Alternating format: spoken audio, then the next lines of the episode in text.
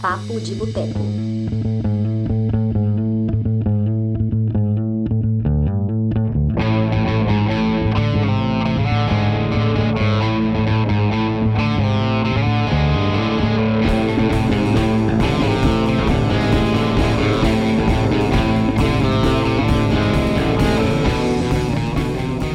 Está entrando lá, edição de número 44 do Papo de Boteco. Na edição de hoje, nós vamos fazer uma homenagem né, às mulheres diretoras, às mulheres que atuam no cinema. E a nossa homenagem já começa aqui, até no nome do programa, que faz uma referência ao projeto feito por elas, criado pela Isabel Whitman e pela Angélica Hellish, não sei se pronuncia esse nome, desculpa, que ela é do Cine Masmorra. A Isabel e a Angélica, em 2016, criaram esse projeto, né, que hoje tem ali a Stefania Amaral na equipe, a Kel Gomes, Camila Vieira. Camila não, não conheço, mas a Stefania, a Kel e a Isabel conheço, já conversamos bastante. E elas criaram esse projeto exatamente baseado num lance, né, que é os 52 filmes dirigidos por mulheres, da Woman Film, que é assim, durante a semana você tem que assistir pelo menos um filme dirigido por mulher. Então é um projeto super bacana e fica a dica aí para quem gosta de acompanhar mulheres falando de cinema.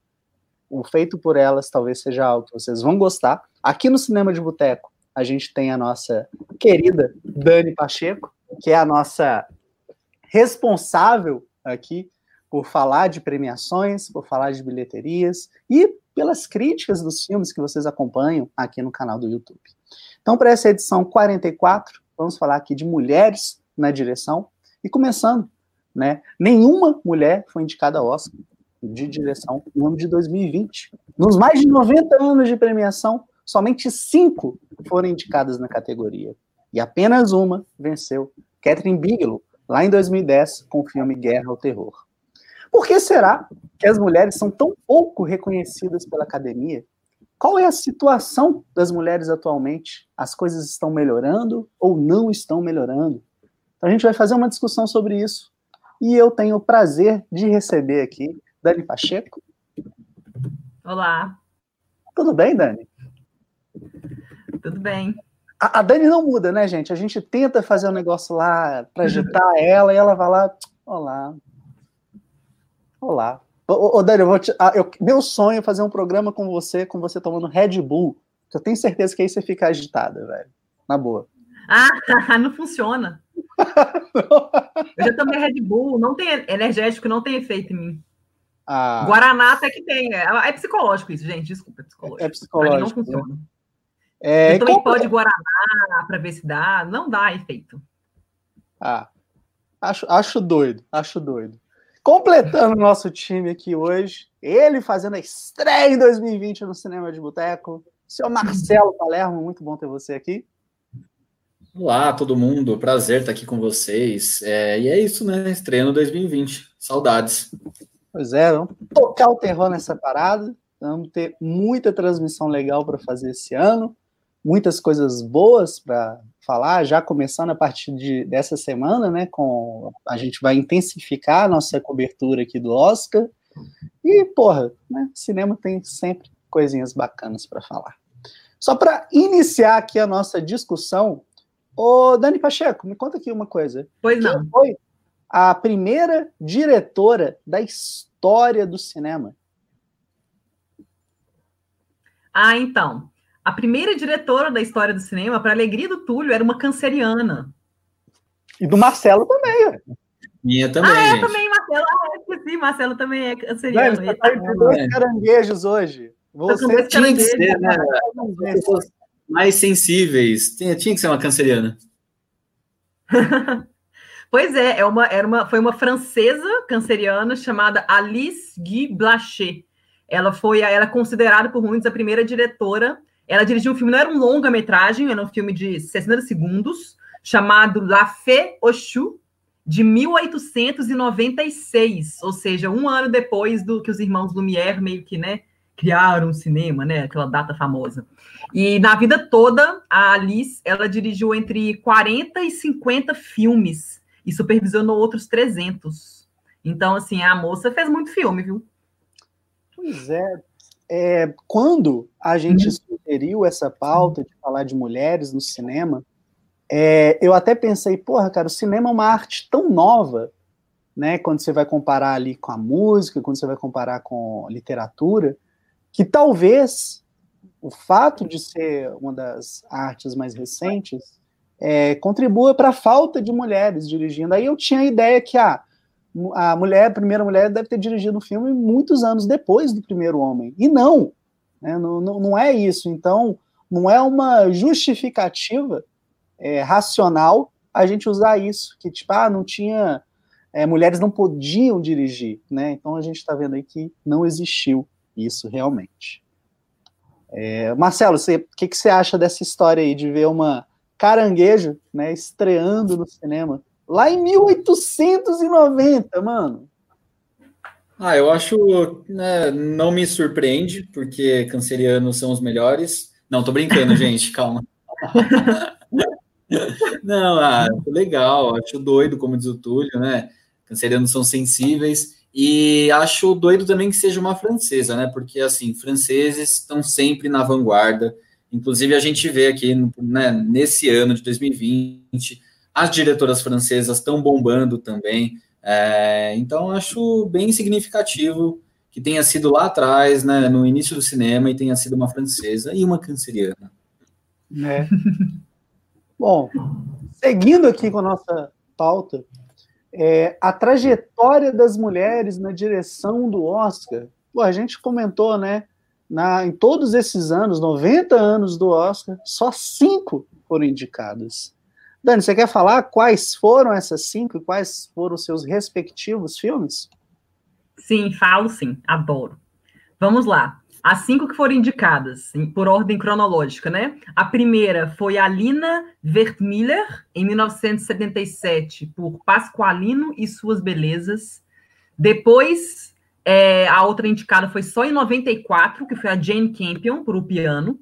Depois da Jane Campion, foi dez anos depois só, que foi a Sofia Coppola, por Encontros e Desencontros. Naquele ano, ela acabou ganhando o Oscar de roteiro original por esse filme.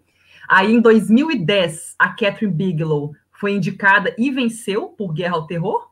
E a última indicada foi a Greta Gerwig em 2018 por Lady Bird. Essas foram as indicadas.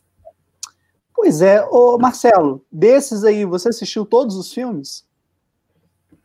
Uh, menos o primeiro, que é um italiano, né, da Linda, não sei o sobrenome.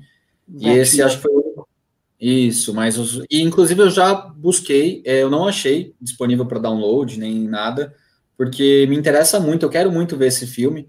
E inclusive eu acho interessante que o primeiro filme, é, aliás, a, a, primeira mulher indicada ao Oscar tenha sido uma italiana, né? Porque o Oscar é um prêmio tão americano e é tão difícil diretores, homens inclusive, não americanos, serem indicados. E eu acho bem curioso que a primeira diretora tenha sido uma italiana por um filme italiano. E eu quero muito assistir, e não vi ainda, mas assim, já vi o piano, já vi Guerra ao Terror, Encontros e Desencontros e Lady Bird. E gosto de todos, claro que tenho. É, acho Qual é o seu favorito? Ah, desses todos, o piano. Bacana. Eu não sei mas se eu vi o piano, cara. O piano e o Pasqualino são os dois que eu não tenho certeza. O piano eu não tenho certeza e o Pasqualino eu sei que eu não vi.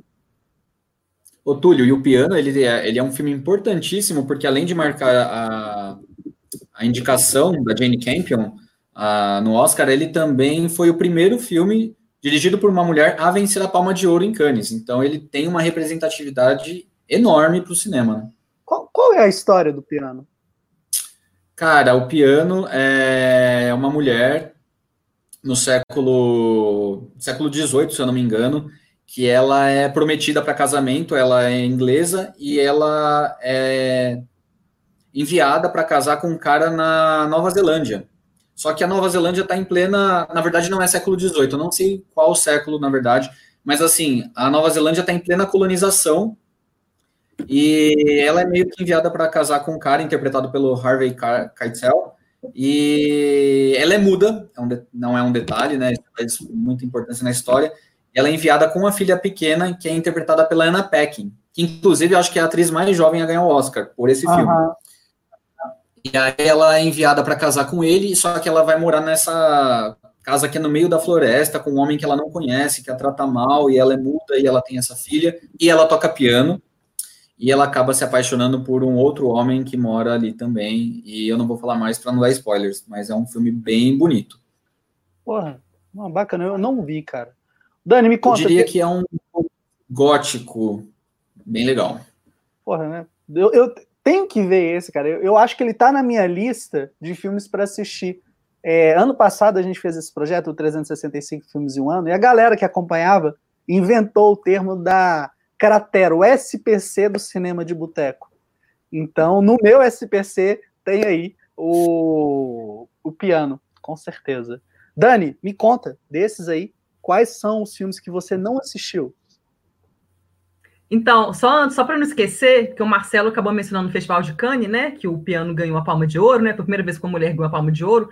Queria só falar um, um dado aqui estatístico triste, mas acho que é interessante falar que nesses mais de 70 anos, né, do Festival de Cannes, em todos esses anos, né? Porque geralmente, assim, é, na seleção oficial, geralmente eles, eles selecionam 20 filmes para concorrer à Palma de Ouro. Geralmente, às vezes, é, são 18, 22, mas a média são uns 20 filmes por ano que concorrem à Palma de Ouro. Então, nesses mais de 70 anos de Festival de Cannes, somente 11, 81 é, mulheres concorreram à Palma de Ouro contra é, 1.645 homens. Eu acho que esse dado é até 2017, alguma coisa assim.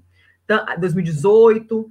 Então, assim, para ver essa discrepância, né? Em, tipo, em 70 anos de, de festival, sendo 20 filmes selecionados todos os anos no Correio Palma de Ouro, só 81 filmes foram dirigidos por mulheres e mais de 1.600 foram dirigidos por homens.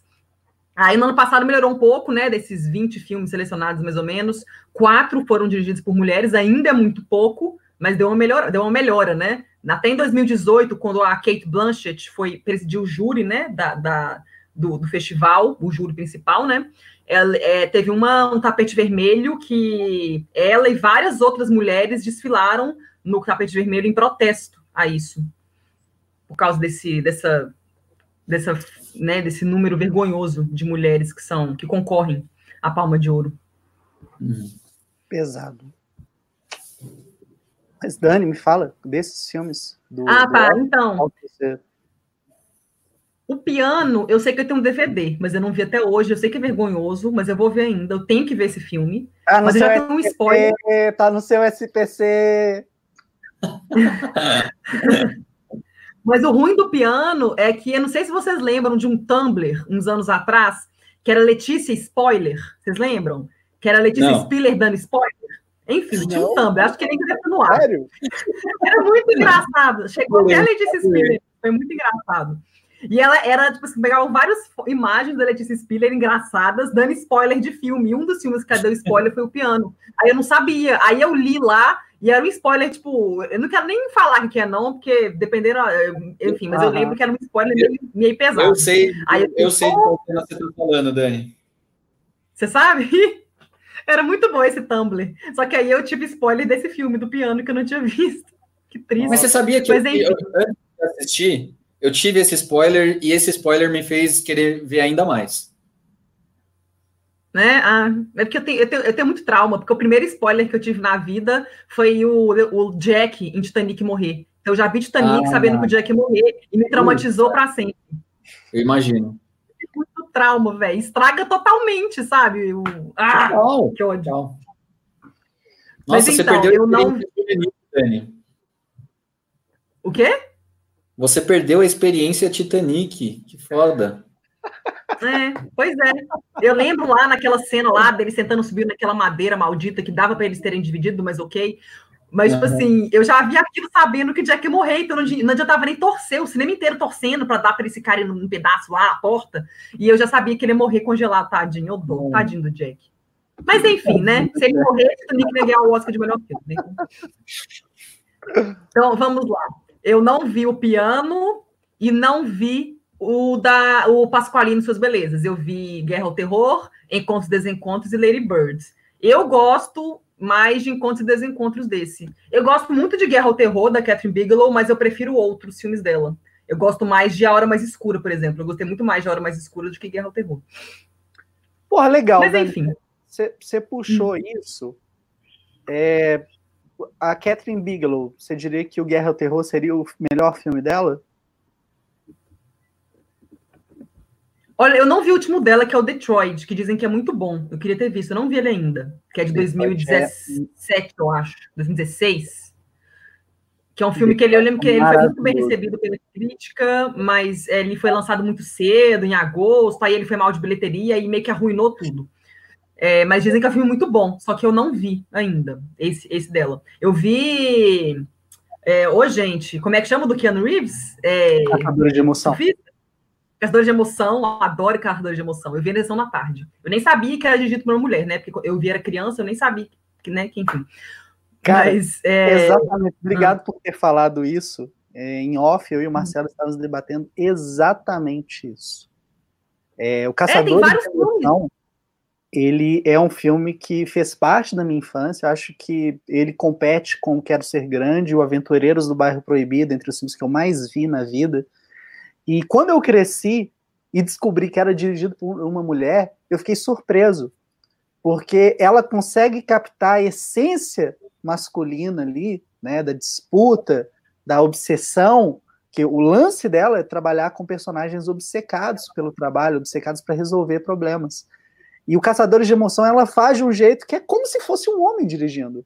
E aí quando você cita, né, que gosta muito do Hora Mais Escura, é, eu acho que A Hora Mais Escura é o filme que a gente consegue ver, ah, legal, tô vendo aqui que realmente tem uma sensibilidade que a gente consegue pegar e falar, ah, não, foi uma mulher que dirigiu. E no Caçadores de Emoção, isso não é muito claro. Você acha que você concorda com isso? E se concorda, por que, que você acha que o Caçadores de Emoção tem essa questão mais masculina e o A Hora Mais Escura uma atmosfera que a gente já consegue entender mais feminina, apesar de, obviamente, Jessica Chastain ali como protagonista. Então, não, é porque eu não consigo ver assim, assim, porque quando eu era mais nova, a gente, a gente, a gente tem aquele, a gente faz aquelas associações, né? Acho que até hoje a gente faz algumas associações, tipo assim, ah, quando eu era mais nova, eu só, eu só sabia, eu só conhecia diretores homens. Igual hoje, gente que fala, você consegue imaginar um engenheiro, você pensa em engenheiro, se você vê um engenheiro que é mulher, você fica assim, não, uma mulher engenheira, até hoje você tem uns assim, você meio que, a gente tem alguns certos, né, esse machismo, certo machismo, que a gente acha, né, profissão de diretor é sempre homem, engenheiro é sempre homem, cabeleireiro é mulher, enfim, a gente tem esses problemas aí ainda na sociedade. Então, eu ainda, eu ainda não estou nesse nível, assim, de... Foi muito interessante esse, esse, essa observação sobre o Caçadores de Emoção, né, da Catherine Bigelow conseguir pegar a essência dos personagens que são masculinos, né? São dois homens protagonistas. Mas, assim, eu não consigo pensar assim. É que, assim, eu não consigo ver muita diferença de... Eu até eu vou usar como exemplo uma entrevista que eu vi, acho que foi no Festival de Cannes, de 2015, se eu não me engano. Era uma entrevista com a Selma Hayek e o Matthias Naertz, que é um ator belga, que fez Ferrugem Osso. Ele fez aquele filme que foi indicado, filme belga, que foi indicado ao Oscar de filme estrangeiro, é é, gente, que ele é um cara todo. É, gente, é, é, ele faz um, um, cara que ele foi. Ele teve um trauma quando era criança, foi indicado 2011, melhor filme estrangeiro. Oh, meu Deus, pera, deixa eu falar, porque esse filme é muito bom. Ah, mas você sabe quem ele que é? Fez é o... o Rugem Osso com a Marion Cotillard também. É, ele fez o Rugem Osso, ele fez o filme novo do Melick, é, Uma Vida Oculta, que eu fiz, que eu fiz crítica agora. Ele já fez vários filmes, assim, ele é um ator muito bom. E ele ele estava dando entrevista, porque ele já trabalhou com várias mulheres diretoras, e ele disse que tem muitas vezes ele recebia pergunta, é, entrevista mesmo, falando assim: ah, como é que foi trabalhar com uma mulher? Qual que é a diferença? E ele falou: olha, eu não. Assim, é, era um painel justamente falando sobre isso, sobre essa questão de machismo e tal. E acho que, acho que essa Marraia que é, ela estava também lá sendo entrevistada, ela não estava entrevistando ele, não. Aí ele falou: eu não consigo entender quando me perguntam isso, porque para mim não faz diferença nenhuma. É, é, eu ser dirigido por um homem, por uma mulher, sabe, eu não vejo diferença de gênero. Ele falou assim, é, é, mais ou menos isso que ele quis dizer, tipo assim, era uma mulher, era é, uma pessoa dirigindo um filme, não é porque ela é mulher que ela vai ser mais assim, o assado, ela é uma pessoa, são pessoas dirigindo filmes. Claro que tem algumas características, sei lá. Ah, mas eu acho que eu acho que é difícil, é porque eu não consigo ver essa diferença para mim de, de, gênero. Assim, ah, porque eu sou uma mulher, eu vou dirigir assim. Se eu sou um homem, eu vou dirigir assim. Então, dirigir, uma mulher dirigindo filme é diferente de um homem dirigindo filme. Sei lá, eu, eu, eu acho meio estranho falar sobre isso, porque eu não consigo ver essa de, de essa de distinguir, assim. Mano Marcelo? Ah, não, sobre isso que a Dani está falando, eu achei bem interessante. Inclusive, eu acho que eu vi essa entrevista muito legal mesmo. E mas eu lembrei de uma declaração da Anne Hathaway, que ela foi super corajosa e sincera ao falar que ela tinha preconceito em ser dirigida por mulheres, que ela só percebeu isso um tempo depois, que ela começou a analisar e que ela percebia que ela exigia mais, acho que era mais ou menos isso, de quando era uma diretora mulher de quando era um diretor homem, assim, e ela foi muito corajosa, né, de dizer isso na imprensa e tal, e eu achei bem legal. Porque na prática realmente não tem diferença. Exatamente, não tem. Né? Dani, você quer comentar essa mensagem da Ju? É, é que eu até é, eu, eu tinha comentado sobre essa notícia quando eu, num boteco no ar, quando a gente estava falando, né, que a, a Phoebe Waller-Bridge, que ela, ela escreveu o roteiro do novo 007, e perguntaram sobre isso para o Daniel Craig, né, né, que, que ele achava de uma mulher escrevendo roteiro, e ele deu uma resposta tipo essa, ele ficou até meio que nervoso, assim, tipo, que ele falou assim, não é, sabe, é uma pessoa, ela é uma excelente é, profissional que tá, escreveu o roteiro, sabe? De, sabe? Por que as pessoas ficam criando um big deal porque ela é uma mulher, sabe? Fica distinguindo, ah, é uma mulher escrevendo, daí era um ser humano, sabe? Né? Enfim, era um ser humano muito talentoso, muito talentosa, né, no caso. Mas, enfim, é, mas é isso mesmo, eu acho que não tem essa, essa, essa distinção, não consigo ver. Mas fazendo, assim, uma, uma pesquisa assim, eu, eu, fui lembrar de vários filmes que eu vi quando eu era criança, que, que eu gosto muito, vendo, vendo em Sessão da Tarde, e que foram dirigidos por mulheres, eu não tinha nem ideia. Tipo, Quero Ser Grande é dirigido por uma mulher. O, o Jardim Secreto é dirigido por uma mulher, que eu, eu, não, que eu não sabia. É, Patricinha de Beverly Hills, eu não sabia que era uma mulher. Eu né? Patrícia foi a Amy é, Huckerling, Quero Ser Grande, a Penny Marshall, é, o Jardim Secreto, Agnieszka Hollands, e Driblando Destino, que é aquele Bandit Like Beckham, que é com a Kira Knightley, e com Jonathan Rice ah, Myers, que eu amo esse filme. É uma mulher também, Gurin Derchada. Eu não tinha nem ideia que eram mulheres dirigindo. Eu ficava dizendo, gente, homem. Bom, só complementando aqui, é, de é, filmes indicados né, na categoria principal de melhor filme, que são dirigidos por mulheres, tá bom? A gente teve o Selma, da Ava DuVernay, é, A Hora Mais Escura, da Catherine Bigelow, Inverno da Alma, filmaço, da Debra Grenick, Minhas Mães e Meu Pai, da Lisa Cholodenko, é, Educação, da Lone Serwig, é, Pequena Miss Sunshine, que é dirigido pela Valerie Ferris, e eu esqueci o nome da Jonathan, né, um casal. É, Pequeno Miss Sunshine eu acho maravilhoso. Barbara Streisand foi, teve um filme indicado em 1991, que é O Príncipe das Marés. Filhos do Silêncio, da Randa Haynes. E desses aqui, né, desde que a academia passou a indicar mais de cinco filmes, a gente teve o Selma em 2014, A Hora Mais Escura em 2012, Inverno da Alma, em 2010, e Minhas, Mãe, Minhas Mães e Meu Pai, em 2010, é, Educação, em 2009. Ou seja, a partir de 2009, se eu não me engano, foi quando. Lady Bird não foi indicado? É, mas o Lady Bird foi também em diretora. Que aqui é mas só o melhor, melhor filme. filme. Ah, é, tá. Ele foi indicado a melhor ah, filme. Acho que foi. É porque essa lista que eu peguei foi quando eu fiz uma matéria para o site de 2016. Lady Bird ainda nem existia. Tá, mas, é, mas aqui são mais os filmes que não foram indicados a diretora, né? Ou eles foram indicados a, a Não, não, esses que você falou ah, são, são filmes né? com mulheres indicados a melhor filme, mas esnobados em direção. Lady ah, Bird tá. foi indicado. Lady Bird foi indicado é, a filme e direção. Em direção é. Não, tá certo. Mas, mas, de qualquer forma, a gente nota aqui uma mudança a partir dessa, desse acréscimo de 10 até 10 filmes na categoria principal, então eles começaram a indicar mais filmes dirigidos por mulheres. É, nesse ano de 2020, dos 209 nomes indicados, 65 foram mulheres. De 209, 65. É um recorde, sendo 31% do total. No ano anterior, né, foram 27%. É, e 2018, 26%. E 2017, 22%. As mudanças estão acontecendo. É, são mudanças não no tempo adequado, não mudanças satisfatórias, mudanças que geram, né, enchem os olhos assim. E esse ano é um ano que a gente viu que nenhuma mulher foi indicada à categoria principal. Eu quero saber de você, Dani, se você realmente acha que esse ano foi injusto mesmo ou não. Então, o que, que aconteceu nesse ano? Nós realmente tivemos muitos filmes dirigidos por mulheres que foram destaque no ano. Alguns foram destaque em bilheteria, todos foram destaque em, de, crítica, só que alguns foram, um, poucos foram, é, é, como é que fala? Foram muito bem de bilheteria, outros eram filmes independentes, filmes menores.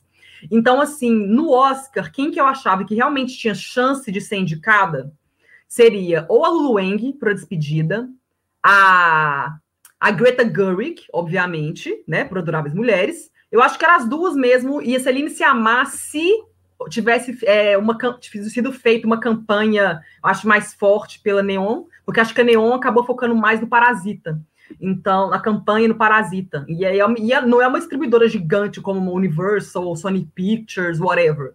Então, acho que eles focaram muito no, na, na campanha de Parasita e deu super certo, vai dar, ele vai ganhar o Oscar mas eu acho que isso prejudicou. Mas acho que mesmo assim, eu acho que a gente se amar não entrava. Eu acho que isso é difícil também ela entrar na categoria de direção. Então eu acho que as, as duas mulheres que tinham chance de entrar em direção eram a Lulu Wang ou a Greta Gerwig. Só que o problema, que eu acho que elas teriam total mérito em ser indicadas, eu acho que o problema é que esse ano era um ano muito forte, tinham também muitos diretores homens é, de, dirigindo filmes excelentes também. Só que a diferença é que, tipo assim, esses filmes, se a gente pegar A Despedida, é um filme que pouquíssima gente viu, pouquíssimo, é um filme independente, estreou no Festival de Sundance um ano atrás, foi distribuído pela A24, que é uma distribuidora que tem filmes que já foi indicado ao Oscar, que já ganharam o Oscar, né, como Moonlight, por exemplo, Ex Machina, que ganharam o Oscar mas é, um, é uma distribuidora pequena. Então, assim, ela não tem muito dinheiro para fazer campanha, é não, são, não tem muito dinheiro para expandir filme, o filme nos Estados Unidos em milhares e milhares de salas, né, de, e passar o filme em 4 mil salas, igual um Vingadores passa. Então, assim, eu acho que tem, tem esse problema. E Adoráveis Mulheres é um filme que foi aclamado, tem, tem notas altíssimas de crítica, está fazendo um enorme sucesso de bilheteria. Só que eu acho que é complicado porque esse ano se a gente vê os cinco indicados na melhor direção, a gente tem um Scorsese, tem o Bong por Parasita, tem um Tarantino. E assim, para mim, o Tarantino era, era, o que eu tirava daí e colocava uma das mulheres. Mas tudo bem, tem o Tarantino, dirigiu um excelente filme, claro.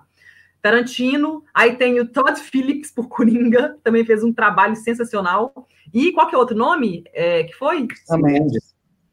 O Sam Mendes, óbvio, 1917. Então, assim, num ano desse, assim, era era muito assim, com base no histórico da academia, você vê um filme pequeno como A Despedida ser indicado numa categoria de direção num ano forte desse, realmente era difícil. Por mais que ela merecesse, eu acho que ela merecia, dá para entender assim, é um filme que tem é uma visibilidade muito pequena. Acho que esse que é o problema, na verdade. Eu acho que faltam oportunidades para mulheres dirigirem filmes que são realmente Oscar bait, porque, por exemplo, A Despedido não é um filme Oscar bait, ele foi selecionado para o Festival de Sundance por causa da recepção que ele teve no Festival de Sundance, as críticas que ele teve, os prêmios que ele ganhou e tudo mais, ele acabou virando um filme de Oscar, foi por causa disso. Não é aquele filme que você fala, nó, estão fazendo esse filme, é filme de Oscar. Adoráveis Mulheres é um filme Oscar bait, totalmente. Quando anunciaram esse filme, que ele ia ser lançado em dezembro de 2019, todo mundo sabia que era um filme que era de Oscar. Agora você não vê. Agora me fala agora é, que mulher que dirige, assim, é muito raro você ver mulheres dirigindo filmes Oscar bait e ou grandes produções. Agora isso tem mudado. A gente pega a diretora de Capitão Marvel, um dos diretores é uma mulher. Os Eternos vai ser dirigido por uma mulher. Então, assim, é, a Patty Jenkins, que dirige Mulher Maravilha, mas ainda é um número muito pequeno de mulheres dirigindo grandes produções que têm visibilidade. Então, eu acho que esse é o problema. Vai, Túlio, para falar. Dani, é, a Larissa Padrão, né, do canal Fora Padrão, colabora aqui com a gente, ela também participa desse coletivo, a Elviras, também um coletivo de mulheres. É, a gente teve uma uhum. discussão muito legal no grupo do Cinema de Boteco lá no WhatsApp, que eu falei que uma sugestão seria criar uma categoria de diretoras no Oscar. É, por quê? Isso obrigaria a academia a colocar lá os votantes assistindo filmes femininos. Né? Então, assim, a, se o problema é as pessoas não veem filmes femininos, a gente conseguiria obrigar essas pessoas assim. Só que a Larissa ofereceu um contraponto. Ela falou exatamente isso que você está falando, da falta de oportunidade para as mulheres dirigirem grandes produções. E que essa categoria, se tivesse uma categoria só para mulheres diretoras, provavelmente a gente só teria filmes alternativos, como o, o super elogiado, não vi ainda, o retrato de uma jovem chamas. Acho que o Marcelo viu, o Marcelo gostou, não é, Marcelo? Você que falou dele. Ainda não vi, mas estou louco para ver. Teve, ah, desculpa, ah, não lembro que alguém tinha falado. Mas, enfim, é, você acha que aconteceria exatamente isso? Que as mulheres, se tivessem uma categoria só delas, os filmes seriam apenas esses filmes mais alternativos, filmes menores? Ou você acha que assim existiria assim a oportunidade dos estúdios oferecerem às mulheres grandes responsabilidades comandando esses grandes blockbusters que eles confiam apenas para homens, às vezes nem tão competentes assim. Eu acho que é melhor dar mais oportunidade. Eu acho que não. Acho que não tem necessidade de criar uma categoria para diretoras mulheres. Assim, acho que, por exemplo, esse ano, acho que se tivesse tido uma categoria só para melhor diretoras, é, female directors, por exemplo, teriam indicado a Lueng por Despedida, a Greta Gerwig por Adoráveis Mulheres, a Celine Sciamma por Retrato de uma Jovem Chamas, é, a, Me, a, Me, a Melina por Queen and Slim, talvez, a Lorene Scafari por As Golpistas. Tínhamos várias, né? Várias mulheres, né? É, desses filmes, assim, nós tivemos muitos. As Golpistas é um enorme sucesso mundial, assim, mundial, assim. Nos Estados Unidos ele fez mais de 100 milhões de dólares. Então, assim, nos Estados Unidos é um filme que teve uma distribuição nacional grande. No Brasil, eu acho que, assim, aí em outros países, acho que a distribuição foi menor. Mas As Golpistas é um filme que muita gente conhece. Ele é um filme, não é um filme independente, minúsculo, que pouca gente viu. Ele realmente é um filme grande. Adoráveis Mulheres também é um filme grande. Mas a despedida, Retrato de uma Jovem Chamas, foi só na França, que foi, nem na França ele foi sucesso de bilheteria, para ser sincero. É, Queen and Slim é um filme que está indo bem, mas só nos Estados Unidos. Já faturou acho que uns 60 milhões de dólares, que é muito bom. Mas é um filme independente, é um filme menor. Mas eu acho, eu pessoalmente acho que é melhor é, dar mais oportunidade.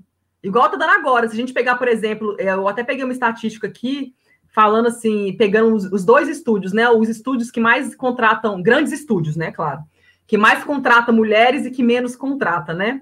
Se a gente pegar nos, nos últimos anos, né? E no, no ano passado, por exemplo, a, na, a Universal teve um quarto dos filmes dela dirigidos por mulheres. Um quarto dos filmes da Universal, que é um estúdio enorme, foram dirigidos por mulheres em 2019.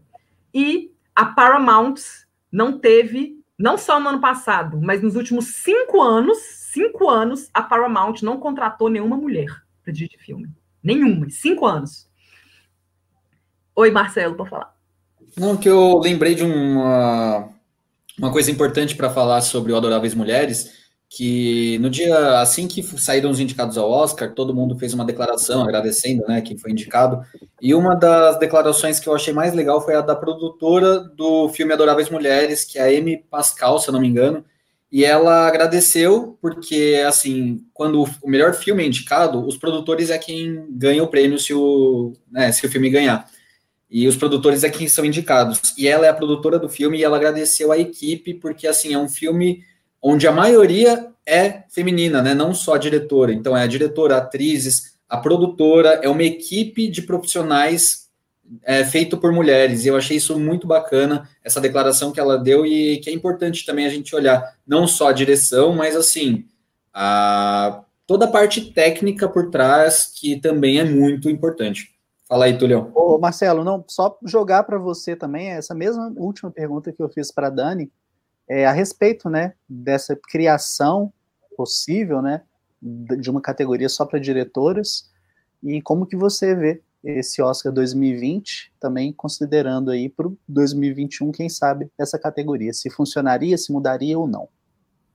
Tá, vamos lá. Eu concordo com a Larissa Padrão, eu acho que é, não ajudaria, porque aí você indica, seria obrigado a indicar, obrigaria todo mundo a assistir, e acho que até traria algum benefício para o mercado, né? Porque os filmes fariam mais sucesso comercial.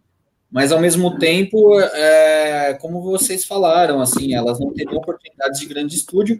E além do que, cara, eu acho que, sabe, as coisas estão melhorando aos poucos. O Túlio comentou sobre todas essas evoluções.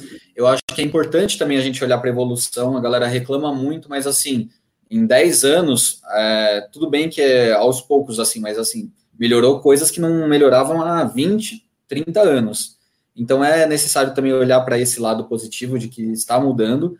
E eu não acho que seria uma boa não fazer uma categoria à parte. Eu acho que, inclusive, eu, eu acho, assim, para mim, que nem, nem melhor filme deveria ter 10 opções. Eu sou ainda a favor de cinco filmes, porque eu acho que é, você acaba cedendo e aí, sabe, porque no Cai a qualidade, né? No, o melhor, os melhores cinco filmes são aqueles melhores que são indicados à melhor direção também. Então os outros acabam nem tendo chance. Então eu acho que, pensando nisso também, na parte de qualidade, eu acho que não é legal criar mais uma, eu acho que deveria manter. E referente a esse ano, eu acho que foi um ano forte também. Eu acho que é, eu acho que a Greta poderia super entrar, se ele iniciar poderia super. Aconteceu de não entrar, mas eu não acho que a culpa seja do Oscar. Eu acho que é mais uma questão da indústria. Eu acho que é meio injusto também é, jogar a culpa na, nos votantes, né? Afinal, são 8 mil pessoas ou mais, não sei. E nem todo mundo lá é machista. Eu acho que tem a questão da qualidade também, que as pessoas não estão falando. E acho que é isso. Bacana. É, só para lembrar que na categoria de, de nas categori, na categoria de direção são só os diretores que votam, né? No, no, nos indicados, né? É o branch dos diretores, uhum. né? Que escolhem os indicados a, na, da categoria de direção. Então, as uhum. mulheres e homens que fazem parte da academia e são parte da brand, do branch de diretores e diretoras, eles que escolhem os indicados. É por isso que o DGA é muito é um excelente precursor do Oscar, porque muitos membros do sindicato dos diretores são membros da academia. Então são eles praticamente, por isso que coincide tanto os indicados do DJ, ao DJ e os vencedores, por causa disso. Olha, então, pensando nisso que a Dani falou e respondendo a pergunta do Túlio, eu acho que não seria legal criar uma categoria só para mulheres. Talvez o que seria legal seria abrir para votação para não só para diretores na categoria de direção, e sim para todo mundo que faz parte da academia. Isso eu acho que traria uma, um benefício aí e acho que traria mais mulheres indicadas. Boa, seria uma alternativa viável também. Cara, só uma parada. Ah, ah, fala, fala. Quer alguma coisa relacionada a isso? Porque é um outro assunto que eu vou falar agora. Ah, não, é, é, não, é porque o Marcelo falou da questão não só de diretoras trabalhando, adoravam as mulheres, né? Como é que tinham mulheres, muitas mulheres trabalhando nas partes técnicas, né? Outras partes técnicas.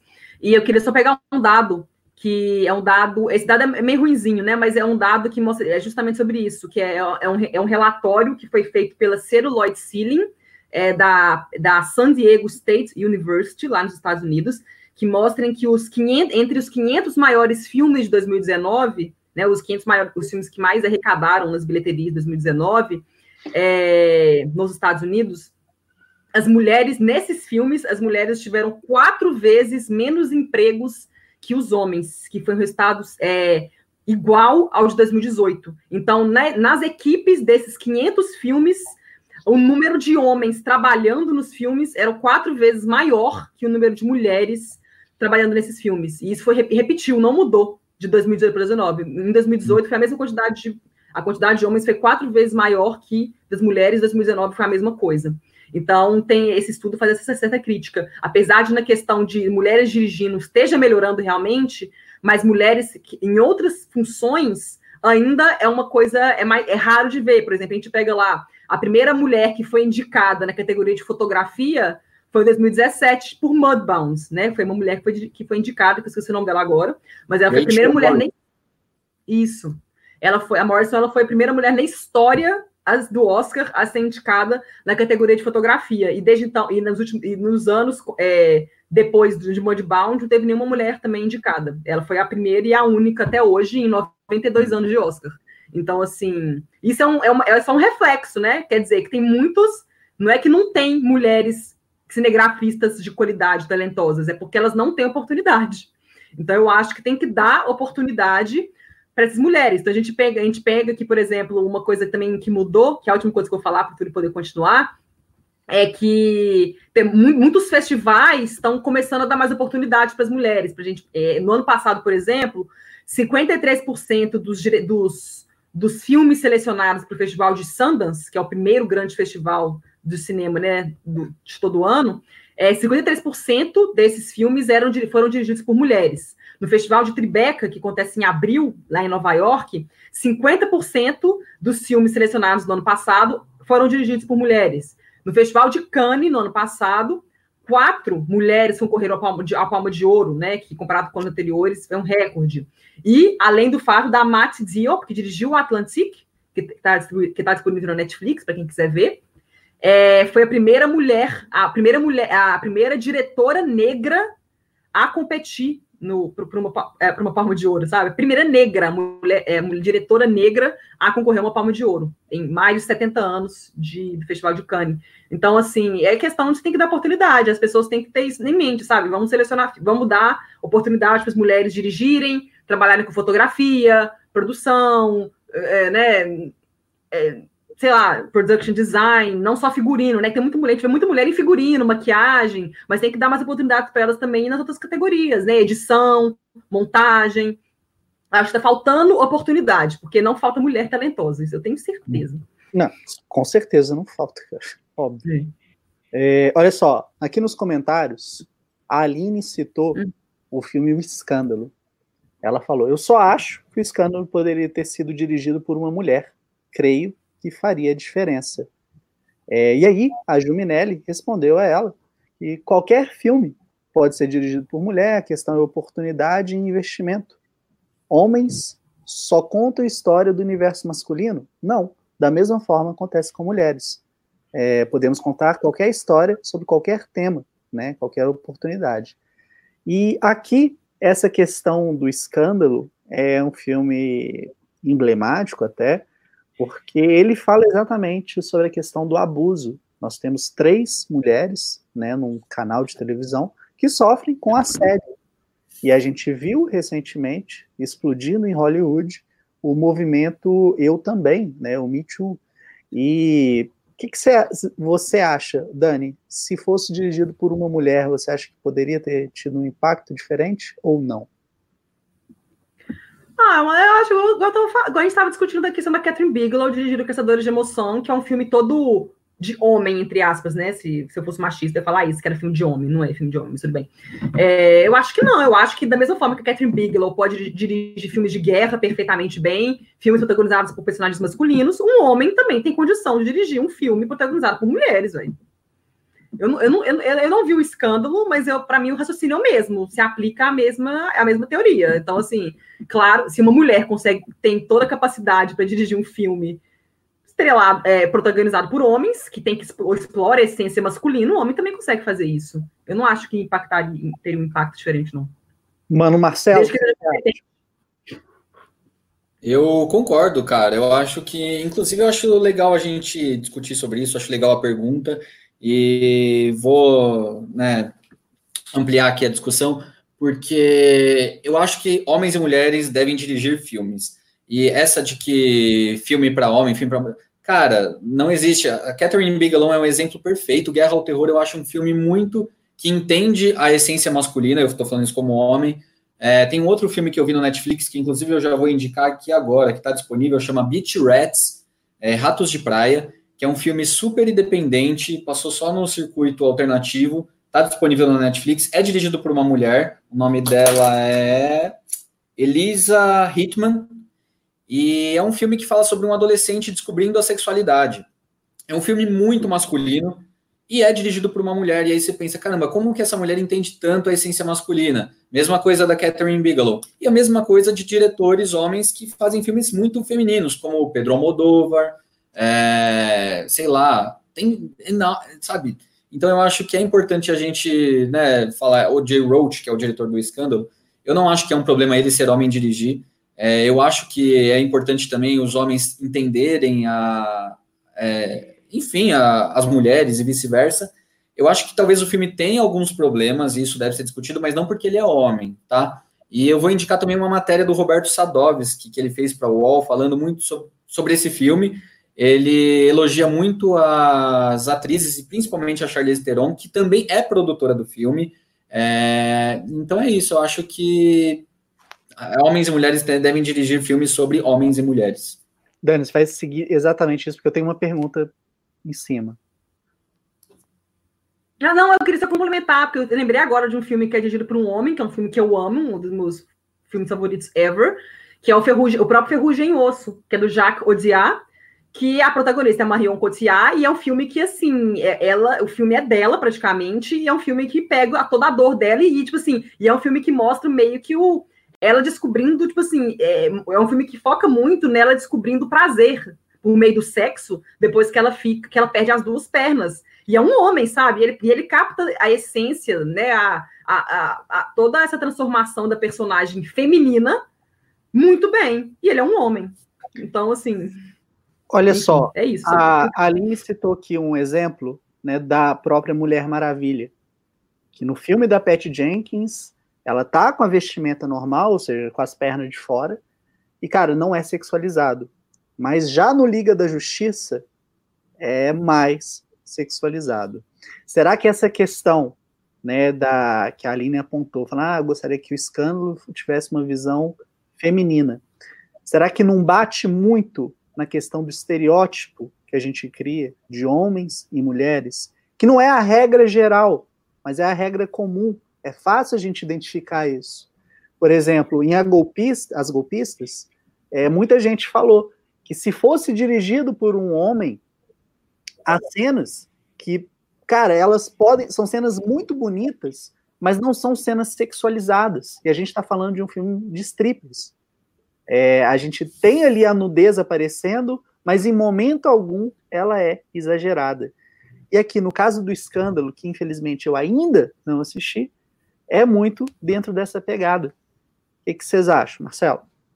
Eu discordo, cara. Por exemplo, não, eu acho que pode sim, pode sim ter diretores. Acho que no caso da Liga da Justiça, eu acho que o diretor pode ter sexualizado. Mas eu não acho que todos os homens, todos os diretores fazem isso. Eu vou dar um exemplo. Tem Mas um é, filme que é um estereótipo, o senso comum, entendeu?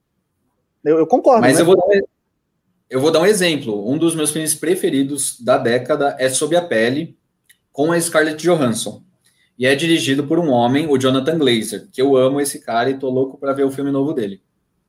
Tem uma cena da Scarlett Johansson completamente nua, completamente, corpo inteiro, no frontal, e ela não tá sexualizada, muito pelo contrário.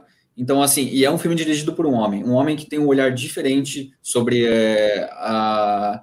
E eu acho que não é por acaso ter a Scarlett Johansson, que eu acho que é um dos maiores ícones, símbolos sexuais hoje no cinema e ela está completamente nua, mas visto de uma forma completamente diferente por um homem. Então eu acho que sim, pode acontecer, nesse caso da Liga da Justiça, pode ter acontecido em vários outros, mas eu não acho que isso se, se pode dizer de todos os diretores, sabe?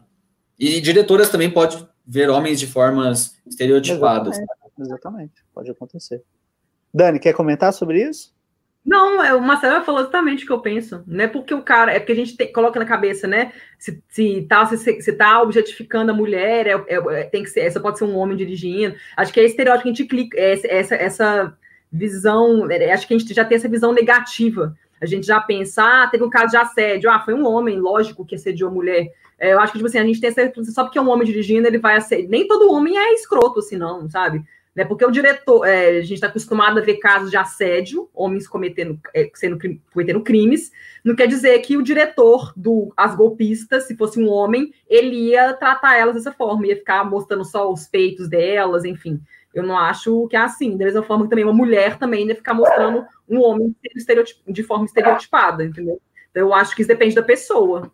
Para mim, para mim é a pessoa. Nem todo homem vai ser assim, nem toda mulher vai ser assim. Então, assim, é, acho que é questão da pessoa mesmo.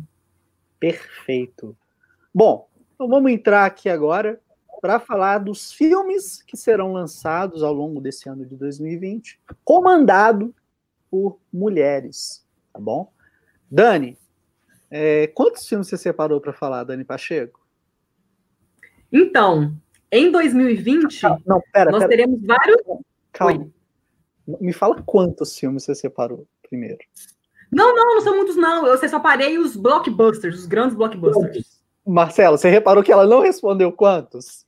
Quantos, Dani? Não, são cinco. Então tá, bora lá. Vamos lá, vamos lá, ó. Os filmes são. Teremos Aves de Rapina, que estreia agora em fevereiro, é dirigido pela Kathy Young, é um mega blockbuster. Depois teremos Mulan, da Disney, que, pelo que eu já andei lendo, é a maior produção, é o maior orçamento da história do cinema. Eles gastaram 350 milhões fazendo um filme da Mulan. É, teremos Viúva Negra, que é dirigido pela Kate Shortland, e teremos Os Eternos, que é dirigido pela Chloe Zhao. A Chloe Zhao, para quem não conhece o nome dela, ela ficou muito conhecida por um filme independente que foi super premiado, super elogiado, que é o filme The Rider. É um filme de 2018 que foi super premiado, super elogiado, foi distribuído pela Sony Pictures Classics, mas é um filme muito pequeno. Mas a repercussão que ele teve foi suficiente para a diretora ter essa oportunidade enorme, que é de, de, dirigir um filme da Disney Marvel. Só que tem aquele problema, né? Que a Disney Marvel tem aquele formatozinho dela, né? Tem aquela receitazinha. Então ela não tem uma, não dá liberdade artística. Todo mundo sabe que os filmes da Marvel eles não dão liberdade artística para os diretores. Por isso que a gente nunca vê um Scorsese, um Tarantino dirigindo os filmes da Marvel por causa disso, que eles têm um padrãozinho deles. Não sei como é que vai ser com, a, com essa diretora. Mas enfim, mas é legal porque são todas mulheres dirigindo esses filmes que to são todos filmes que prometem ser enormes sucessos de bilheteria. Então, são, e são mulheres por trás deles. E até mesmo é, a, o, o, site Fandango, né, que é um, um site mega referência dos Estados Unidos de venda de ingressos e tal, eles fizeram uma enquete é, sobre os filmes mais aguardados de 2020 e os filmes mais votados foram Mulher Maravilha, que você te falar, Mulher Maravilha, em 1984, que também é dirigido por uma mulher, que é a Patty Jenkins, Viúva Negra e o. Oh, meu Deus! E o Aves de Rapina. Os filmes mais votados, que mais, aguard... mais votados nessa enquete do Fandango, são filmes dirigidos por mulheres. Dani, apesar de muito importante vermos mulheres comandando esses grandes blockbusters, esses filmes da Marvel, não te dá. Eu ia falar, não é a tijolada no saco, mas não, não cabe. Não te enche né, a, a cabeça, deixa puta saber que blockbuster hoje se resume a filmes de heróis. É importante pra caralho a gente ver mulheres dirigindo isso, mas, cara, vai tomar no cu, porra. Cinema não é só isso, não. Foda-se esse parque de diversão, caralho. porra, velho. É isso, isso, Túlio, isso, isso. Cacete. É, é muito importante a gente ver mulher dirigindo esses filmes, claro que é, mas, mano, a indústria tá se resumindo a essa porra, velho. Túlio, Túlio, concordo plenamente com você. Fico feliz que você tenha dito isso. A gente já discutiu isso aqui naquele podcast sobre Scorsese versus Marvel. É, e eu tô com Scorsese. É, e eu tenho alguns dados aqui. Hoje eu vou dar uma de Dani Pacheco. É, eu acho que a indústria com, começa a mudar. Eu acho que a gente está entrando numa nova década. Eu acho que a Marvel vai cair. Não vai cair, não é que vai falir, mas eu acho que assim Gente, já deu. Acho que eles estão tirando o último gota assim que tá tendo, sabe? Que a indústria vai mudar. Estão entrando numa nova era aí. E eu vou falar também alguns filmes dirigidos por mulheres, mas que não são blockbusters, mas que são filmes que, sei lá, podem ser indicados ao Oscar, pode vir para Netflix e ó, eu, eu, eu anotei três aqui que eu estou muito ansioso para ver. Hum. É, o primeiro dele é o da Dee Reese, que é a diretora de Mudbound. Ela tá fazendo um filme com a Anne Hathaway, que saiu o trailer essa semana, inclusive, já tá tendo. Ah, tá em Sundance, né? Vai passar em Sundance e... agora. Exato. The Last Thing He uhum. É uma diretora negra, é... enfim, que já o Modbound foi indicado ao Oscar por algumas categorias. A Rachel Morrison, que é a diretora de fotografia, primeira diretora de fotografia indicada ao Oscar, foi por esse filme. Então, né, altas expectativas. O segundo que eu anotei aqui é um filme chamado Passing, dirigido pela Rebecca Rebecca Hall. Rebecca Hall é uma atriz, ela fez Vicky Cristina Barcelona, fez Atração Perigosa, fez O Presente, fez um Christine, que é um filme que está na Netflix de uma jornalista que se mata ao vivo, história real, e ela vai estrear como diretora. A Tessa Thompson vai ser a protagonista. Eu estou muito curioso para ver esse filme. E o terceiro que eu anotei aqui é um terror, dirigido pela Verônica Franz. É, ela é uma diretora austríaca, se eu não me engano, que dirigiu Boa Noite, Mamãe, que é um filme ah, de terror maravilhoso. E o filme é um filme de terror, só que americano, e vai ter aquela atriz Riley Keough, que é a neta do Elvis, que fez vários outros filmes. E são três filmes aí também, além da Marvel, para a gente ficar de olho. Dirigido por mulheres. É... é, eu acho que esses filmes, no caso, são filmes. O de terror eu não sei. Mas, é, mas os outros dois, acho que são filmes que, se eles tiverem distribuidores bons, sim, porque assim, The Last Thing You Want tá passando o Festival de Sanders, né? Então é um filme independente. Então tem que torcer para ele ter uma distribuidora que tenha muita grana para colocar ele em muitas salas e né, fazer campanha e tal. É, mas eu acho que o que eu acho que o, que o Túlio comentou que eu acho que, que, que, falta, eu acho legal nós vermos mulheres dirigindo grandes sucesso de bilheteria, dependente do que seja. Mas eu acho que podiam é, dar oportunidades para as mulheres, que nem a Greta Gerwig dirigiu Adoráveis Mulheres, dar oportunidade para mulheres dirigirem esses filmes, filmes como Adoráveis Mulheres, sabe? Filmes baseados em grandes obras literárias, ou em alguma história ou real, que tenha grande distribuição. Sem que seja filme de super-herói.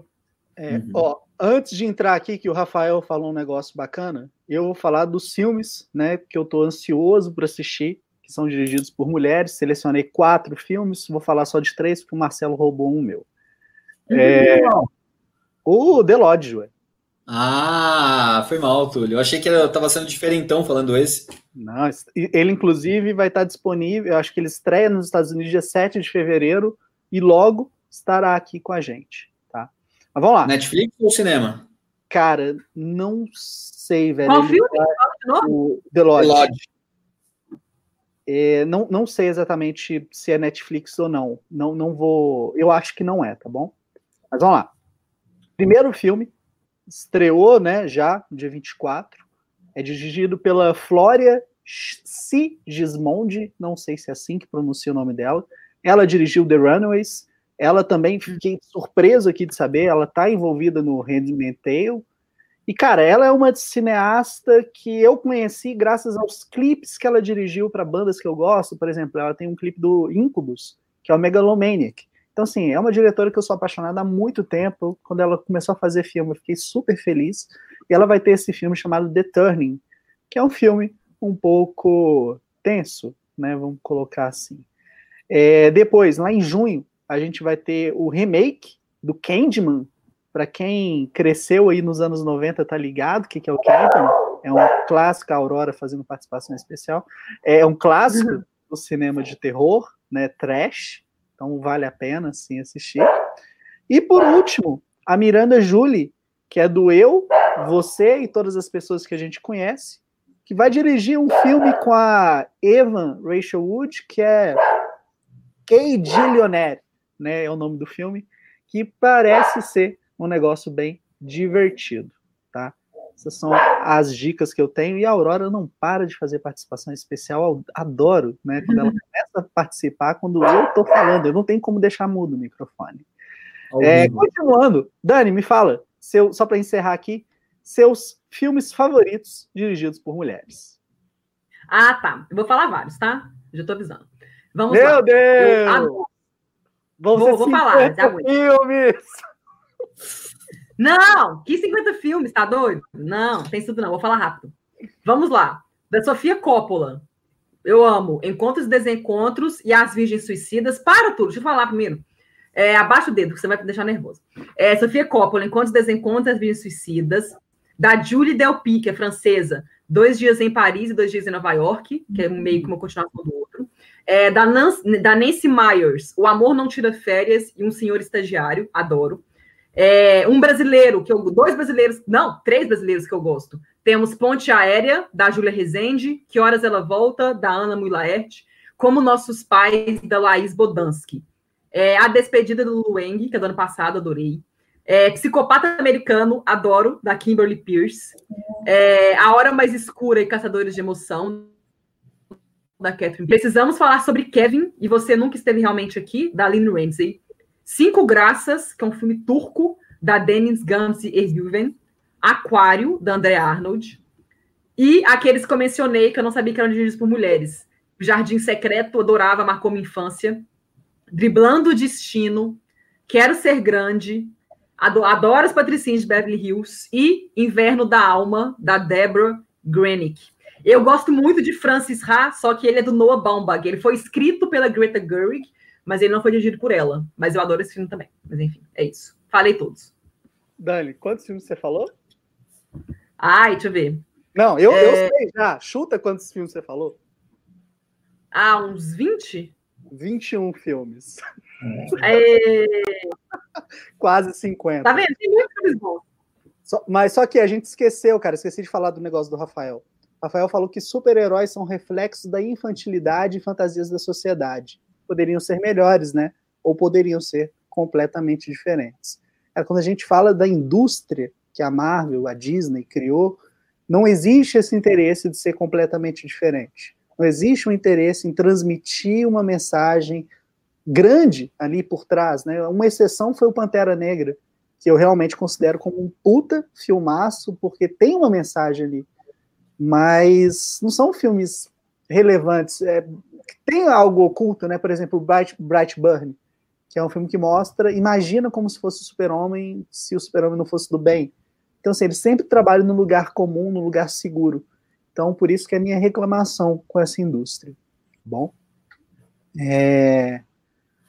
o sapo laranja vilão, vocês estão a falar em libras? Infelizmente não. É... Marcelo, quer falar aí sua lista de filmes favoritos? Ah, eu quero. A Dani pegou vários dos meus também e lembrou de alguns que eu não lembrava. Cinco Graças, cara, Cinco Graças é maravilhoso. Eu, puta, é que filmaço, filmaço, filmaço. Eu fiquei triste que o próximo filme dela é, não fez tanto sucesso, que era um com Daniel Craig e com a Hailey Berry, e que quase ninguém viu. É, o ALN tá falando, falem de Cafarnaum. Ali. Eu não vi ah, ainda. Eu ainda não vi. vi. Eu quero muito ver. Um amigo meu falou assim, Marcelo, você tem que ver esse filme. É, ganhou o prêmio em Cannes, da Nadine Labac. É, Túlio, você viu? Cara, Cafarnal eu assisti no avião. A aeromoça virou para mim e perguntou se estava tudo bem, porque eu não parava de chorar. Então. Tá. Eu não vi, eu vou ver Cafarnal e eu vou falar é. da minha lista. É, o filme mais legal dirigido por mulher, é, para mim, é Maria Antonieta da Sofia Coppola. Eu amo, eu amo, eu amo a Sofia Coppola, todos os filmes dela. Eu acho que ela é uma das melhores diretoras, não é diretoras mulheres, é uma das melhores diretoras do cinema, diretores, geral. E Maria Antonieta eu acho tão inovador o que ela faz, ela pega a vida da Maria Antonieta e transforma assim, tipo, se colocando como uma no lugar, tipo assim, como a Maria Antonieta pode, poderia ser qualquer garota rica, patricinha nos dias de hoje, é como se ela fosse a primeira patricinha do, do mundo, e ela coloca isso de um jeito tão moderno e sofisticado, eu acho um filme muito inovador. Fotografia, direção de arte, é um filme lindo, e acho incrível. É, depois tem American Honey, que é dirigido pelo André Arnold. É um filme que está na Netflix, que foi traduzido como Docinho da América, e é um filme pesado, um filme muito forte, um filme sobre adolescência, é um filme sobre capitalismo, e não é um filme fácil, mas é um filme muito forte, assim, sabe? E ganhou o prêmio de melhor. Acho que ganhou o prêmio especial do júri no Festival de Cannes. E a galera até brinca, porque a Andrea Arnold, ela vive ganhando prêmio, assim, do júri, e não ganha logo a palma de ouro, né? Tipo, o que estão esperando para dar a palma de ouro logo para Andrea Arnold? E ela depois dirigiu a segunda temporada de Big Little Lies também, é uma diretora que eu gosto bastante. Depois tem Jardim Secreto, que a Dani citou, que é um dos filmes que eu descobri também muito tempo depois, que era dirigido por uma mulher, que é um filme que marcou muito minha infância, que passava na sessão da tarde, é um filme belíssimo, sabe, de é infantil, mas não é, e tem a Meg Smith, é um filme bem legal. Depois tem Tony Erdmann, da alemã Mary Aid, que é um filme engraçado, mas também muito sentimental, muito complexo, é, que até teve rumores de ter uma versão americana, eu acho que não vai rolar no fim das contas, mas é um filme incrível, tipo, para rir, de gargalhar e chorar, um filme esquisito pra caramba, mas incrível. E O Pântano, da diretora Lucrécia Martel, argentina, um filme. É, eu pude, inclusive, eu tenho uma foto com ela, ela veio em São Paulo uma vez, eu participei de uma palestra que ela estava, e foi incrível, é um filme lindo. É, Lázaro Felice, da Alba Harwasher, uma italiana, que também ganhou o prêmio em Cannes. E Como Nossos Pais, da Laís Bodansky, brasileiro, um filme muito bom, fala sobre muito sobre a mulher de hoje, contemporânea. E, e eu queria citar também as diretoras brasileiras, né? A gente está falando muito de Oscar e de Hollywood, mas eu acho que no Brasil muito, tem muitos filmes dirigidos por mulheres, eu acho isso muito legal. Ana Wilaert, Laís Bodansky, é, Carla Camurati foi a que inaugurou toda essa retomada, então eu acho que no Brasil, não que a indústria seja melhor, porque claro que não é, mas eu acho que as mulheres estão mais bem representadas, isso eu acho bem bacana de falar é, também. A Gabriela, a Gabriela Amaral, né, que dirigiu recentemente aí o Animal Cordial, um puta filmaço do caralho, ela fez A Sombra do Pai também, então é uma que a gente tem que lembrar dessas. Cara, tem uma lista aí, assim, de diretoras e diretoras novas agora também. E eu acho isso bem foda. E deixa eu ver se tem mais alguma coisa aqui na minha lista. Mate Diop com Atlantique, que é um filme recente, né, que eu gostei muito. Não sei se entra para minha lista ainda de todos, mas é um filme que deve, definitivamente merece ser visto. E eu achei legal que a Dani citou a Julie Delp como diretora, porque eu amo ela como diretora também. Julie Delp é foda, né? Bom, vou falar a lista dos meus favoritos e vou falar antes a lista de favoritos do Lucas Siqueira, que infelizmente não pôde participar aqui com a gente, mas ele mandou né, é, os favoritos dele. É Boxing Helena, que é o Encaixotando Helena, que é dirigido pela Jennifer Lynch, é filha do David Lynch. Ela é especialista em filmes de terror psicológico. Ela faz muito filme bom, bom mesmo, tá? Fica a dica. Cemitério Maldito, da Mary Lampert. O Babadook, da Jennifer Kent, que inclusive é, no ano passado ela lançou um filme novo, The Nightingale. Eu estou combinando né, com a Aline para a gente fazer uma transmissão sobre, só que eu não quero rever o filme nunca mais, é porque ele é pesado. Uhum. É, Psicopata Americano, da Mary Hatton. Raw, que é um filme da Júlia do Cornal, acho que é assim que pronuncia o nome dela. É um filme sobre vegetarianos. Só que não. É The Love Witch. Precisamos falar sobre o Kevin. Revenge, né, o Vingança. A gente fez uma transmissão ao vivo ano passado, eu e o Lucas, falando sobre esse filme. Filmaço, tá bom? É, The Slumber Party Massacre, não sei o título original do filme, filme de 1982, dirigido pela Amy Holden Jones, e Blood Dinner, de 1987, dirigido pela Jackie Kong. Bom, essas são as dicas do querido Lucas Siqueira, e agora eu vou falar os meus filmes favoritos dirigidos por mulheres. Vou colocar aqui uma menção honrosa, primeiro para Matrix, né? Que é a Lily e a Lana Wachowski. É, como menção honrosa, porque quando eles dirigiram, eles ainda não eram Lily, elas ainda não eram Lily e Lana. Mas vamos lá, continuando. Gosto pra caralho de Sintonia de Amor. Acho que é uma história romântica, assim, envolvente, emocionante, daquelas que dão esperança, né, pra gente, de acreditar nesse sentimento mágico aí. Quero Ser Grande é outro clássico absoluto, né? Eu falei que cresci assistindo Caçadores de Emoção, Aventureiros do Bairro Proibido, Quero Ser Grande. Eram os três filmes que eu mais vi na vida, passava na sessão da tarde todo dia. É Monster, da Pat Jenkins, que é um puta filme do caralho. Quem gosta de filmes sobre psicopatas precisa ver Monster, especialmente porque vocês nunca na vida imaginam ver a Charlize Theron daquele jeito. É, Caçadores de Emoção, eu já citei. O Convite, que também estaria na lista do Lucas, mas ele deixou de fora. É dirigido pela Karen Kusana. É, Kusama, ela dirigiu o Garota Infernal com a Megan Fox e depois voltou aí fazendo o Convite, que é um filme sobre rituais malucos, sobre reencontrar seu ex. É uma coisa muito louca. E por último aqui, acho que talvez seja o meu grande favorito, Encontros e Desencontros, da Sofia Coppola, que é o nosso campo em comum aqui, eu, Dani e o Marcelo.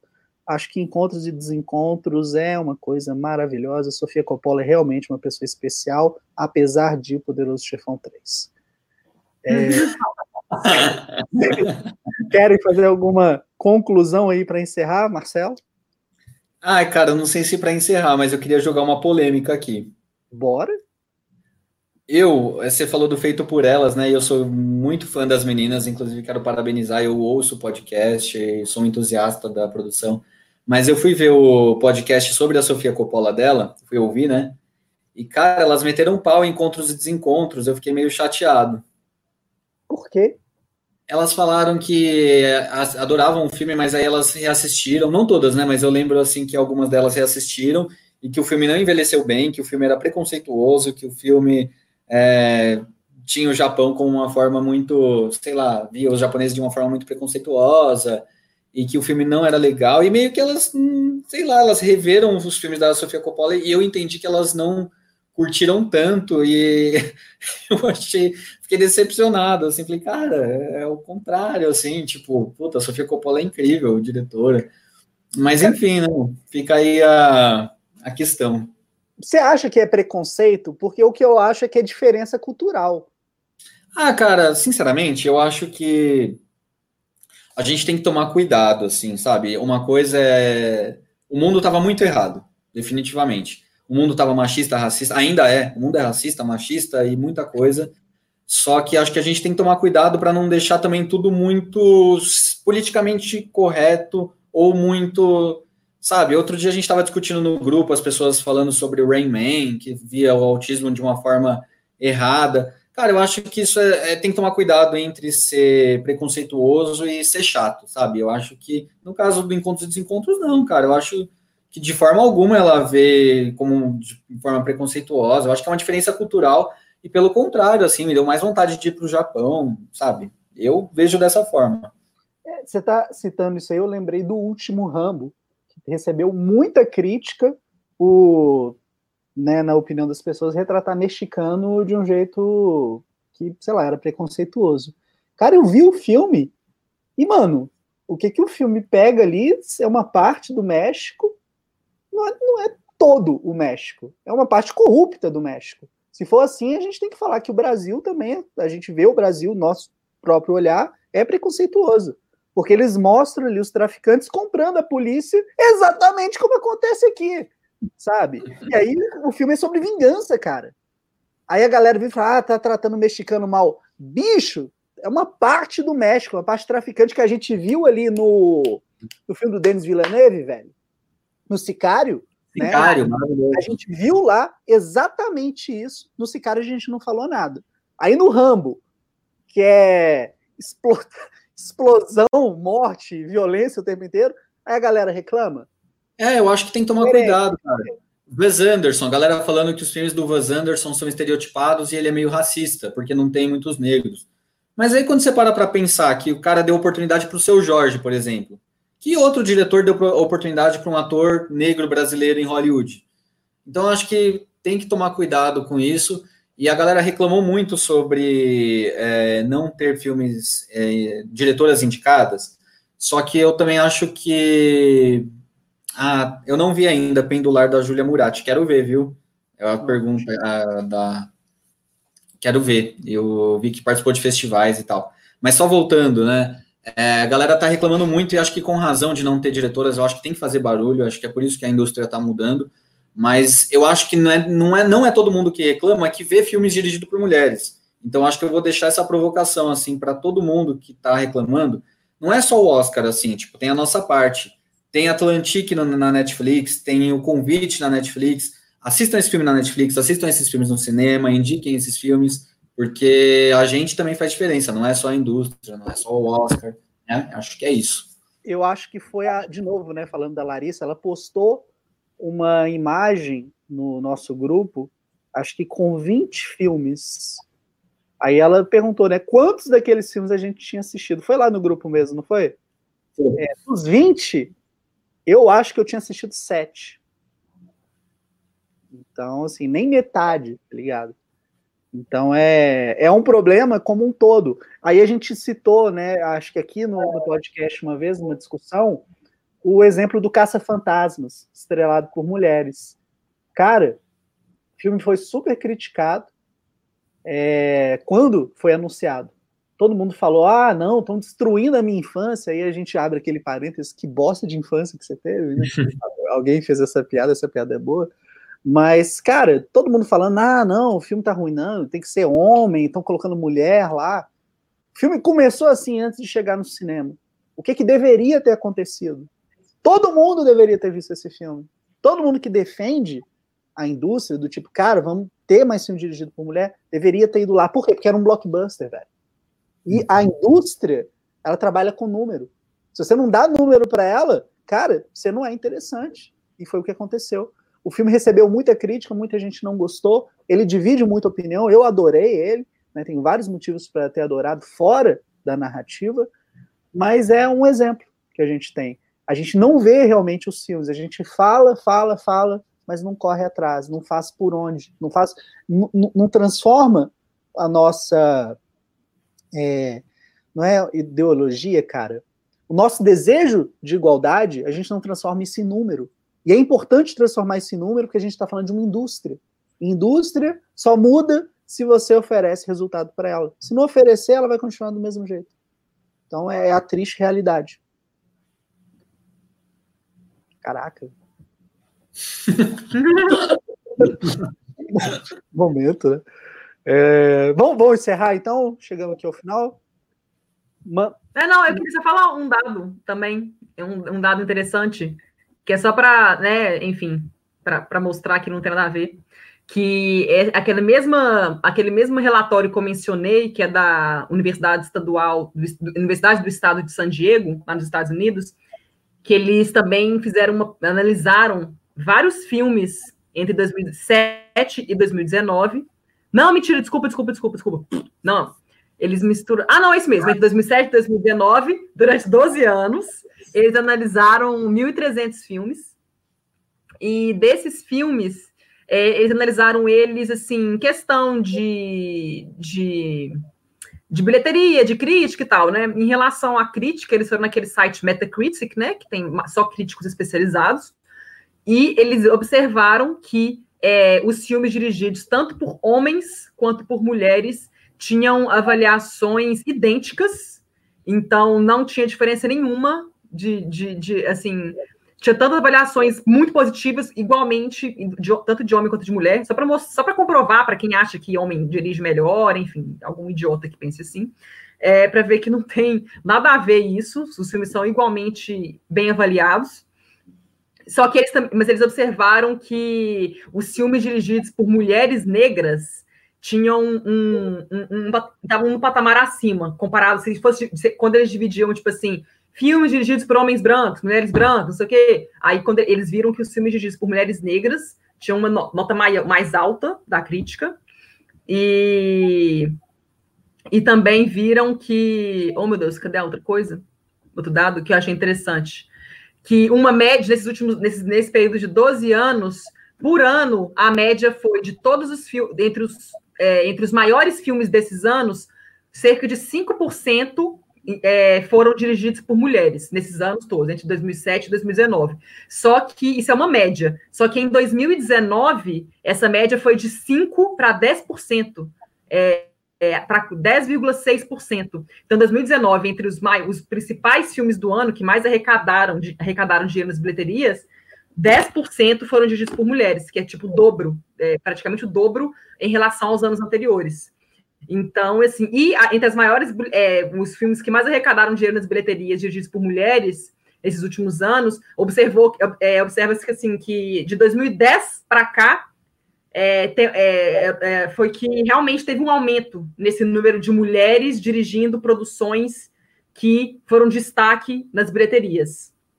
Então, é uma coisa recente, é um movimento recente, que tem está é, mudando isso na indústria de 10 anos para cá. A tendência, é claro, de, né, de 2020 para cima, né, é de que isso melhore, que realmente tenhamos mais mulheres dirigindo grandes produções e tudo mais, né? A gente só espera que elas não continuem dirigindo só filmes independentes, é que elas tenham oportunidade de dirigir, né, grandes produtores, deem oportunidade para as mulheres dirigirem, também trabalhar com fotografia, com edição de som, montagem, mixagem de som, trilha sonora, né? Tudo, é, tudo indica que, né, aqui, Coringa, que vai ganhar o Oscar de trilha sonora, eu acho que vai acabar batendo em 1917, é uma mulher islandesa que fez a trilha sonora de Coringa. Então, assim, eu acho que tudo indica, né, que, que isso vai melhorar. Dani, hum. você acha que Coringa ganha mesmo? Porque eu acho que o de 1917 ele tem um negócio de que acrescenta muito na narrativa, acho que mais que o Coringa. Não sei, porque assim, por enquanto, é, é, ela ganhou o Globo de Ouro, ganhou o Critics' Choice. Eu quero ver o BAFTA, porque o BAFTA, tanto o Coringa quanto o 1917 foram indicados na categoria uhum. de, de trilha sonora. E tem muitos membros em comum na Academia Britânica e na Academia Americana. Então, prefiro ver o BAFTA. Mas acho que se Coringa ganhar a BAFTA, eu acho que é um bom. Ele ganhou tudo até agora, praticamente. Então, acho que é um uhum. bom sinal. Eu acho que 1917 vai acabar levando as categorias de edição e mixagem de som, tem mais chance de ganhar as duas. É, fotografia, para mim, é para mim tá consolidado. O Roger Dickens vai ganhar de novo.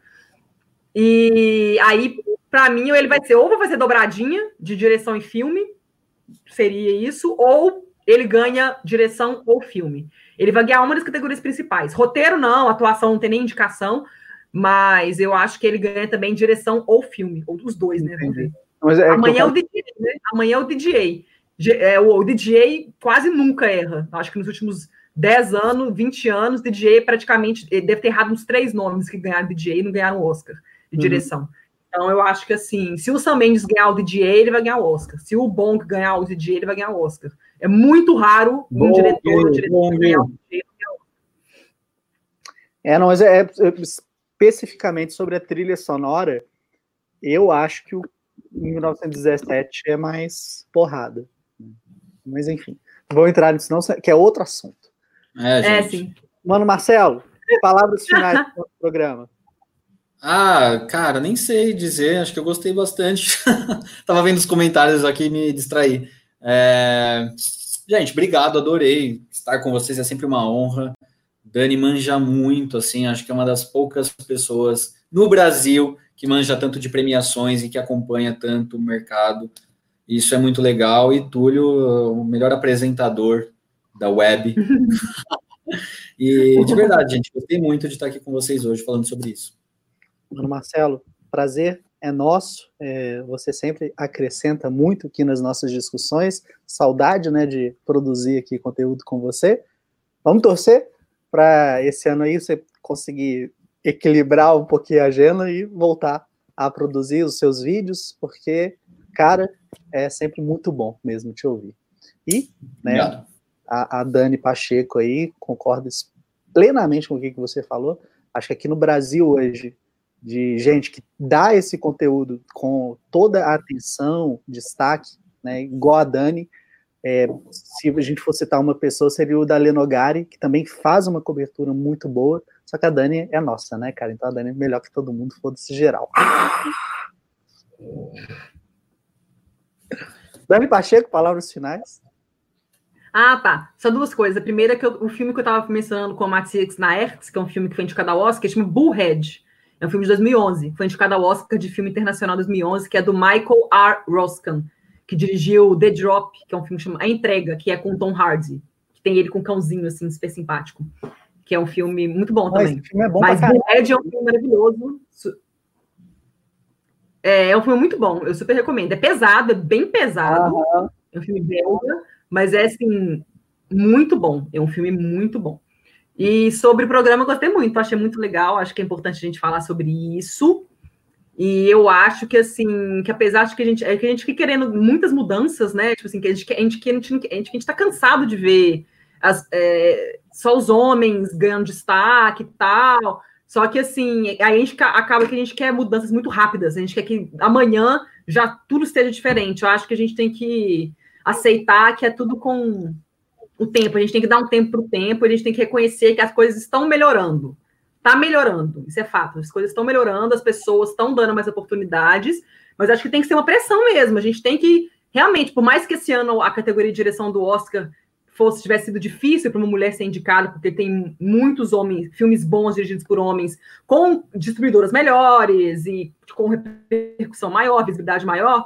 Eu acho que é bom fazer essa reclamação, a gente falar sobre isso, para fazer pressão, porque a gente tem que fazer pressão, é porque é fazendo pressão nessas autoridades aí que eles vão ter que dar espaço, dar mais oportunidade. Então, eles vão ter que dar oportunidade aos poucos. E eu acho que vai adiantar. Quantos mais, mais mulheres fizerem pressão, eu acho que as redes sociais estão aí para isso. As diretoras falam, a Olivia Wilde é uma que usa muito o Twitter dela, o Instagram, para falar sobre isso. A Reese Witherspoon faz muito isso. A Nicole Kidman. Então, temos muitas atrizes que elas realmente usam esse, essa visibilidade que elas têm para realmente falar. E é isso. A Natalie Portman também é outra que faz isso.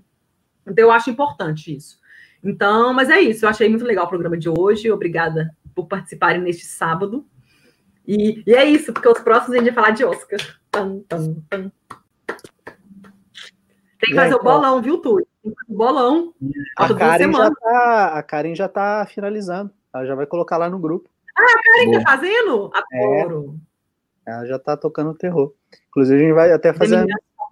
É, não, tá tocando terror na parada, cara. Eu, eu tô adorando. eu vou, vou tentar ser mais racional. Eu sempre falo é, isso. É, o Túlio é um que vota de acordo com assim, ai, mas eu gosto tanto disso, ele, ele volta mais ou menos. Eu, eu lembro mas, que eu votei assim, no Timothée Chalamet, eu falei, meu, ele tem que ganhar melhor ator. Mas, tipo, era óbvio que ele, ele Difícil, né? Não velho? dá, não. Mas o bom é que as categorias de atuação esse ano estão garantidas. É o Joaquin Phoenix, a Laura Dern, é bom, não, a... Né? É bom, não. Eu e o Brad Pitt. Vão colar da Dani, velho. Gente, Agora, sobre Oscar, ah, vou, vamos emendar o assunto aqui. Estamos falando de Oscar. O Oscar dos anos 2000 foi muito melhor do que os anos 2010, não foi? Não, não foram? Nossa, eu não vi Oscar no ano 2000 ainda. Droga. Dani, o, o Oscar dos anos 2000. Ó, posso falar? De atuações. Vou falar de atuações que ganharam. Adrian Brody por O Pianista, Haley Berry, uhum. Penélope Cruz por Vicky Cristina Barcelona, Nicole Kidman por As Horas, Javier Bardem por Onde os Fracos Não Têm Vez, é, cara, Kate Winslet Marion. por Marion Cotillard por Piaf, Kate Winslet por é, aquele filme O Leitor, é, ah, acho que o Daniel Wills por, por, pelo O Sangue Negro. Cara, os anos 2000 foram incríveis, assim. E muita gente indicada. Salma Hayek foi indicada por Frida. É, que mais? Teve o Jace Eisner por a rede social. Eu, eu tenho um carinho gigantesco pelos anos 2000, cara. Ô, Marcelo, eu. Não, vou... a rede social é 2011 que ele foi indicado ao Oscar. Não é de 2011, então desconsidera. Ele foi no 2010 e no Oscar de 2011. Exatamente. Pois é, isso que eu ia falar, cara. É... Eu não lembro, aqui falando de uma maneira bem grosseira, é não lembro de grandes destaques assim épicos. Porra, tem o Sangue Negro, Onde os Fracos Não Têm Vez, o. É, peraí, caralho. Pequena Miss Sunshine, o pianista. O pianista. Eu lembro assim, mas eu acredito que na comparação, mano, a X Tipo, anos... Marion Cotillard por Piaf, cara. E olha só, muitos atores não americanos ganhando. Javier Bardem, Penélope Cruz, Marion. É dificílimo isso. É, Voltou, mas, eu, deixa eu mas falando do, filme, sabe? Eu acho que os anos 2010 é, Olha só. melhores.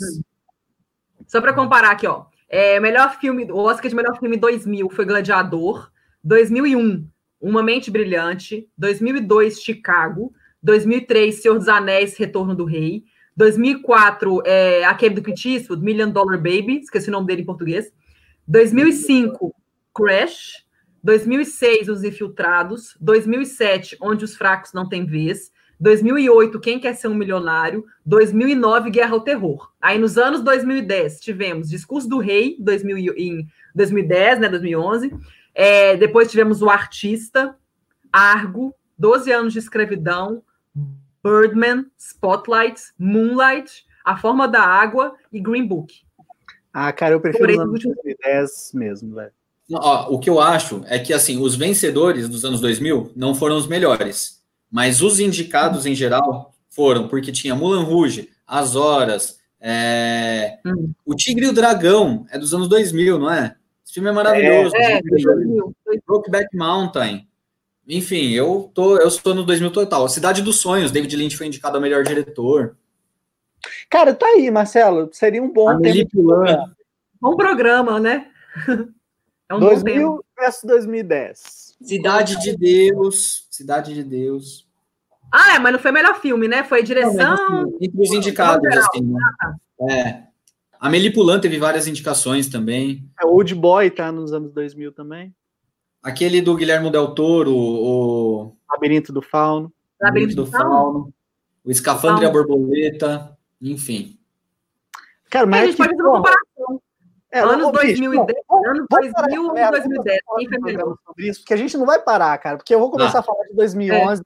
vou falar de 2013, vou falar de 2019, cara, que são anos maravilhosos, sabe? Então a gente não vai. Vamos fazer. Vamos encerrar. Que eu tenho, tenho que ir embora. Então tá, gente, ó, muito obrigado todo mundo aí que ficou acompanhou uma hora e meia de discussão aqui no nosso programa. Espero que vocês tenham se divertido. Caso seja a sua primeira vez aqui, se inscreva no canal, ajude a gente a bater a marca de 4 mil inscritos, afinal de contas a gente nunca chegou lá ainda, e só vai chegar se uhum. você, você aí, puder ajudar. Grande beijo e tchau, tchau para todo mundo. Tchau. Você ouviu Papo de Boteco.